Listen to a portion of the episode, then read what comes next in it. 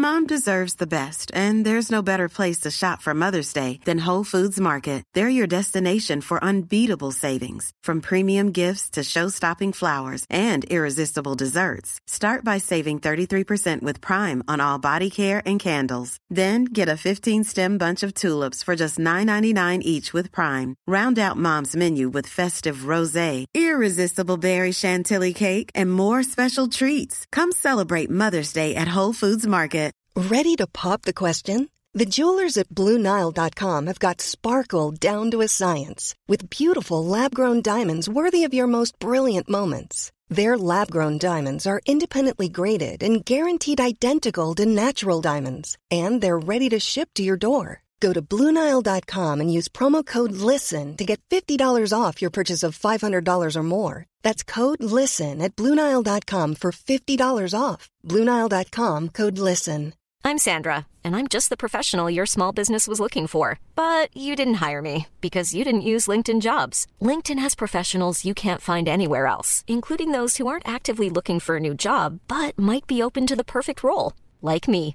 In a given month, over 70% of LinkedIn users don't visit other leading job sites. So if you're not looking on LinkedIn, you'll miss out on great candidates like Sandra. Start hiring professionals like a professional. Post your free job on linkedin.com/people today. Life is full of awesome what ifs and some not so much, like unexpected medical costs. That's why United Healthcare provides Health Protector Guard fixed indemnity insurance plans to supplement your primary plan and help manage out-of-pocket costs. Learn more at uh1.com. Many of us have those stubborn pounds that seem impossible to lose, no matter how good we eat or how hard we work out. My solution is PlushCare. PlushCare is a leading telehealth provider with doctors who are there for you day and night to partner with you in your weight loss journey. They can prescribe FDA-approved weight loss medications like Wagovi and Zepbound for those who qualify. Plus, they accept most insurance plans. To get started, visit plushcare.com slash weight loss. That's plushcare.com slash weight loss. Son dos situaciones inéditas eh, o increíbles. Por caso quiero decir que se acabara la merluza. No me digas que merluza, no maricuza. Bienvenidos a Se acabó la merluza, un recorrido por las historias ocultas detrás de la historia. Hoy presentamos Bernardino Rivadavia, el villano más largo del mundo. Bernardino de la Trinidad González de Rivadavia y Rodríguez de Rivadavia nació el 20 de mayo de 1780 en Buenos Aires. Era hijo de Benito Bernardino González de Rivadavia, un abogado nacido en Lugo, Galicia, y María Josefa de Jesús Rodríguez de Rivadavia y Rivadeneira, porteña. En realidad, su apellido se escribe con la primera B larga y significa a orillas del río Avia. Bernardino le puso las dos V cortas, o dos Vs si nos están escuchando en España. Y un saludo. Se educó en el Real Colegio de San Carlos, igual que Mariano Moreno, Belgrano, Cornelio Saavedra, Paso, Castelli, Alberti, French, Monteagudo, Dorrego, Laprida o Vicente López y Planes. Pero, a diferencia de los demás, abandonó sin terminar sus estudios. En las invasiones inglesas actuó como teniente del Tercio de Voluntarios de Galicia, más conocido como el Tercio de Gallegos, que se llamaba Tercio porque remitían a formaciones creadas por el rey Carlos V o Carlos I de España, a semejanza de regimientos romanos que originalmente contaban con 3.000 miembros. En 1808, el virrey Santiago de Liniers lo nombró alférez real, que era una especie de jefe de todas las tropas, pero este nombramiento fue rechazado por el cabildo, que no lo consideraba apto, lo que fue uno de los detonantes de la asonada de Álzaga de los últimos días de 1808 y principios de 1809. El rechazo buscaba incomodar al gobierno de Liniers, al que algunos sospechaban por su condición de francés, de conspirar o de acercarse a su patria. Liniers optó por permitir que el cabildo eligiera el alférez real que quisiera y se sacó de encima el problema. El 14 de diciembre de 1809 se casó en la iglesia de Nuestra Señora de la Merced de Buenos Aires con Juana del Pino, que era hija del ex virrey del Río de la Plata, Joaquín del Pino, que ya había fallecido. Dicen que a la madre de la chica, doña Rafaela de Vera y Mujica, Rivadavia no le caía nada bien. Su porte panzón, sus piernas angostas, sus anchos labios no lo hacían apto para un casamiento tan exquisito, lo cual, según dicen, no le impedía tener sus conquistas. Pero dicen que Bernardino convenció a su suegra con una de sus características destacadas, la charla y el chamullo.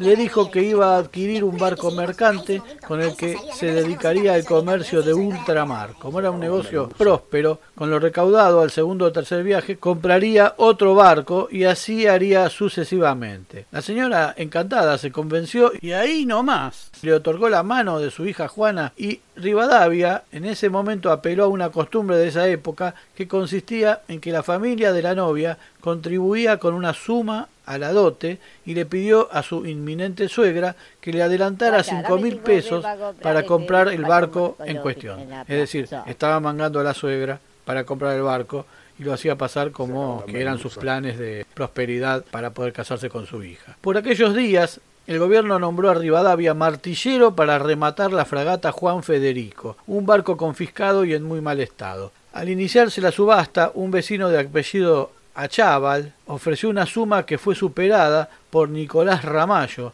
amigo de Rivadavia, que actuaba como martillero. Achával subió la oferta y Ramallo la volvió a superar. Así hasta que Achával se dio por derrotado y Rivadavia se adueñó del deteriorado barco con la guita que le había dado su suegra. Rivadavia se casó con Juana del Pino mientras la fragata seguía anclada por reclamos de los viejos dueños que habían notado que algo no estaba bien y porque Rivadavia no tenía dinero para repararla. Finalmente, el temporal del 21 de enero de 1811 depositó la nave en el fondo del río junto a los sueños comerciales de Rivadavia y su dote. El matrimonio de Rivadavia con Juana del Pino tuvo cuatro hijos, José Joaquín, Constancia, que murió con menos de cuatro años de edad, Bernardino Donato y Martín. Fue un participante secundario del Cabildo Abierto del 22 de mayo de 1810 y votó contra la continuidad del virrey.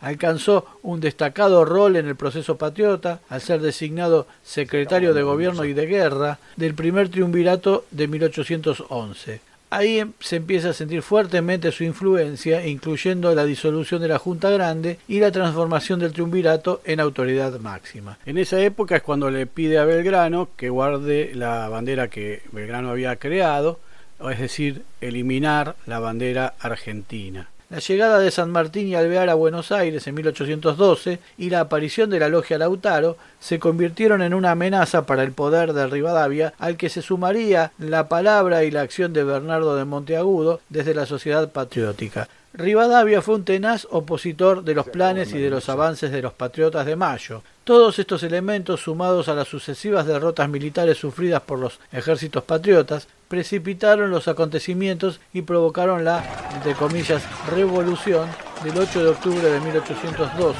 el primer golpe de Estado de la historia argentina. Ese día, las tropas de San Martín y otros cuerpos militares se hicieron eco del descontento popular y derrocaron al primer triunvirato. Tras esta derrota, Rivadavia desapareció por dos años de la escena política. Vamos a volver, se dijo, y así el director supremo Gervasio Posadas le encargó en diciembre de 1814 viajar junto a Manuel Belgrano a una misión diplomática en Europa con el objeto de obtener apoyos para la revolución. La idea era felicitar a Fernando VII por haber recuperado el trono informarlo del mal desempeño de los funcionarios españoles en nuestro país mientras el rey estuvo preso y así calmarlo para que no encare una misión de reconquista. Ni bien llegaron a Europa, Belgrano fue casi obligado a ceder las letras del tesoro que les habían dado de las provincias unidas que iban a cambiarse en un cierto banco para colocarlas en el banco de unos amigos de Rivadavia. Primero, eso sí, pasaron por Brasil, donde entrevistaron a Lord Strangford, embajador británico, coquetearon políticamente, claro, con Carlota Joaquina, hermana de Fernando VII, casada con el rey Juan de Portugal y exiliada en la corte portuguesa en Brasil. Una de las candidatas a ofrecerle el gobierno de nuestro país, eh, bueno, por otros motivos ella no aceptó ni, ni iba a aceptar y ellos no lo sabían. Y presenciaron el carnaval de Río En Europa atravesaron malentendidos y conflictos de tipo diplomático y hasta un reto a duelo a Belgrano de parte de un comedido de la comitiva. Rivadavia había planeado el secuestro del hermano menor de Fernando VII, Francisco de Paula, un tarambana al que no le interesaba en lo más mínimo la política, planeaba llevarlo en un barco hasta los Estados Unidos cambiarlo de nave y traerlo a nuestra patria, secuestrado, donde sería coronado rey. La cosa se complicó cuando al muchacho se le ocurrió partir rumbo a Holanda, pero aún así Rivadavia mantuvo los planes, sumando al plan del secuestro el trayecto por el Mar del Norte hasta España y de ahí hasta los Estados Unidos. El fracaso de la misión, por supuesto, fue rotundo. La idea del secuestro fue demasiado para Belgrano, que regresó, pero Rivadavia permaneció en Londres unos años más, hasta 1820, regresando a tiempo para los años postrevolucionarios y el nuevo orden impuesto por el gobernador Martín Rodríguez, quien lo nombraría ministro de gobierno en abril de 1821. Y es en ese momento en que comienza su esplendor, que abarca este periodo como ministro y el posterior como presidente. El ministro Rivadavia, influido de ideas liberales y seis años en Gran Bretaña, en los que no habrá perdido tiempo ni oportunidad de sumar contactos, llevó adelante una serie de reformas que intentaron modificar la estructura del Estado bonaerense y hasta la relación de éste con el poder eclesiástico, sancionando, entre otras medidas, la fundación de la Universidad de Buenos Aires, el Colegio de Ciencias Morales y la reforma eclesiástica que implicaba desde la expropiación de importantes bienes como el santuario de la Virgen de Luján hasta la supresión de los fueros eclesiásticos. Debió por ello enfrentar dos conspiraciones de los sacerdotes en 1822 y 1823. Por otro lado, la provincia de Buenos Aires se adueñó de los ingresos de la aduana que servía a todo el país y era la principal fuente de ingresos públicos. Rivadavia se destacó también por suprimir los cabildos y dictar una novedosa ley electoral. En lo económico, contrató en 1824 un empréstito con la banca Baring Brothers, a pesar de que Buenos Aires tenía fondos por aquello de que había hecho en la aduana, de haberse quedado con los ingresos de la aduana, el monto del empréstito fue de un millón de libras en metálico, de las cuales 120.000 fueron para pagar comisiones y del resto solo se recibieron 570.000, pero no en dinero, sino en letras de comerciantes ingleses de plaza. En busca de crédito, el 15 de enero de 1822, Rivadavia creó el primer banco de la provincia de Buenos Aires, también conocido como Banco de Descuentos, una institución que rápidamente quedó en manos de comerciantes británicos y capitalistas locales asociados a esto. Una parte importante de las acciones, alrededor del 60%, quedó en manos del Estado provincial, pero este tenía expresamente prohibido participar en su directorio, por aquella idea de la derecha tan difundida hasta el día de hoy de que el interés público no debe afectar a lo privado y no debe meterse en los negocios de los privados. Vaya a saber por qué, o sabemos bien por qué. El banco otorgó créditos a corto plazo pensados para el comercio, no para fomentar ninguna actividad productiva. Durante este periodo se consolidó un proceso que venía teniendo lugar durante la década anterior. El comercio exterior fue monopolizado por los comerciantes extranjeros, en su mayoría británicos. Bernardino, entre tanto, escribía cartas. En una de ellas, a un amigo inglés suyo de apellido Bentham, hablándole de Inglaterra, se expresó de esta forma Qué grande y gloriosa es vuestra patria, mi querido amigo. Cuando considero la marcha que ella sola ha hecho seguir al pensamiento humano, descubro un admirable acuerdo con la naturaleza que parece haberla destacado del resto del mundo a propósito. Cipallito, ¿no? Una de las políticas de mayor importancia fue la convocatoria a la constituyente de 1824, que, entre otras decisiones, abrió el camino para que fuera designado como primer presidente de las Provincias Unidas, cargo que asumió el 8 de febrero de 1826. A poco de asumir, Rivadavia firma con Inglaterra el Tratado de Amistad, Comercio y Navegación.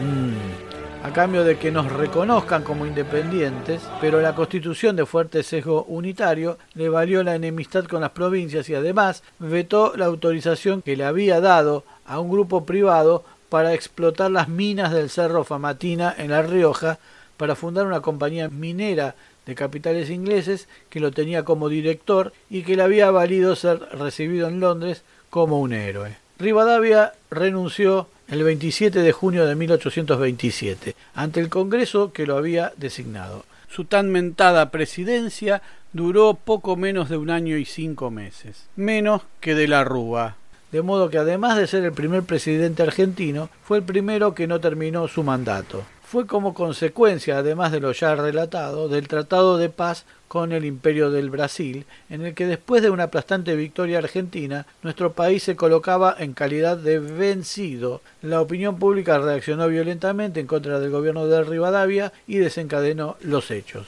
Su periodo fue conocido como la feliz experiencia, algo que se parece a la Revolución de la Alegría. Pocos días después, el poder nacional estaba disuelto, cobrando nuevos impulsos la guerra civil y las autonomías provinciales. Rivadavia se retiró definitivamente de la vida pública. En 1829 partió hacia Francia. Cinco años más tarde intentó volver, pero le fue negado el ingreso. Con sus hijos mayores sumados a la causa federal, Rivadavia viajó a Colonia, y luego a Brasil. Tras enviudar en 1842, partió hacia Cádiz.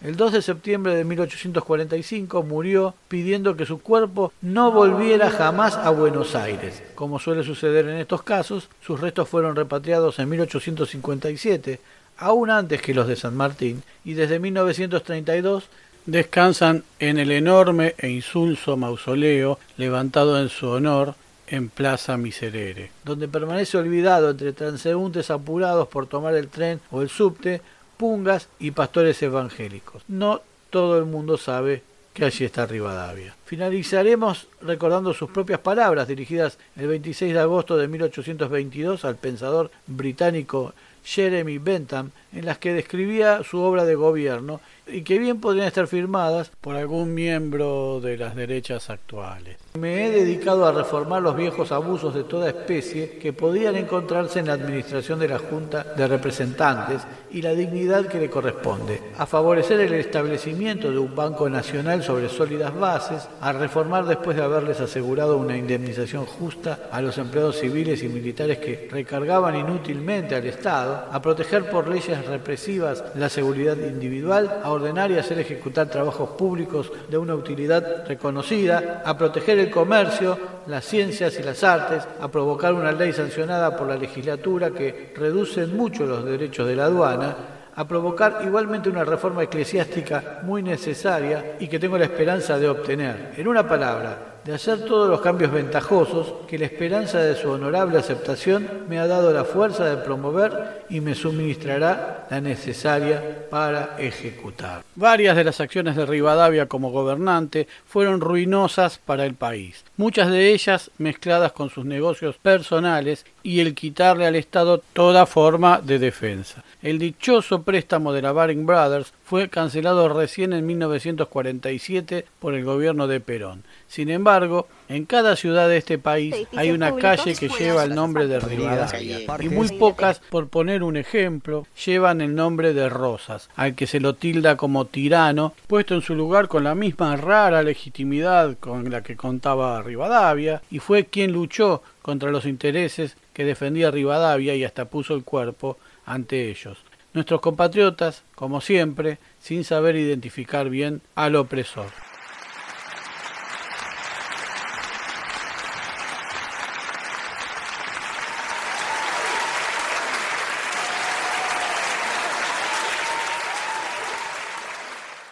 Se acabó la merluza. Muy pronto nuevos capítulos de Se acabó la merluza. Se acabó la merluza es idea, redacción, recopilación y hace lo que puede Jorge Tezán. Muchas gracias. No olvides poner like, suscribirte, campanita y todo eso que la red social admita. Hasta pronto.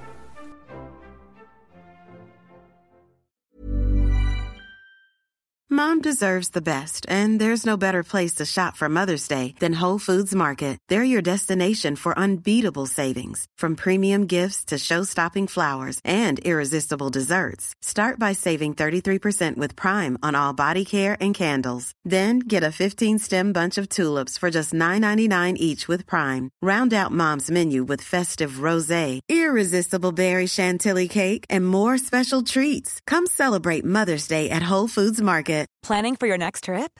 Elevate your travel style with Quince. Quince has all the jet setting essentials you'll want for your next getaway, like European linen, premium luggage options, buttery soft Italian leather bags, and so much more. And is all priced at 50 to 80% less than similar brands. Plus, Quince only works with factories that use safe and ethical manufacturing practices. Pack your bags with high-quality essentials you'll be wearing for vacations to come with Quince. Go to quince.com/pack for free shipping and 365-day returns.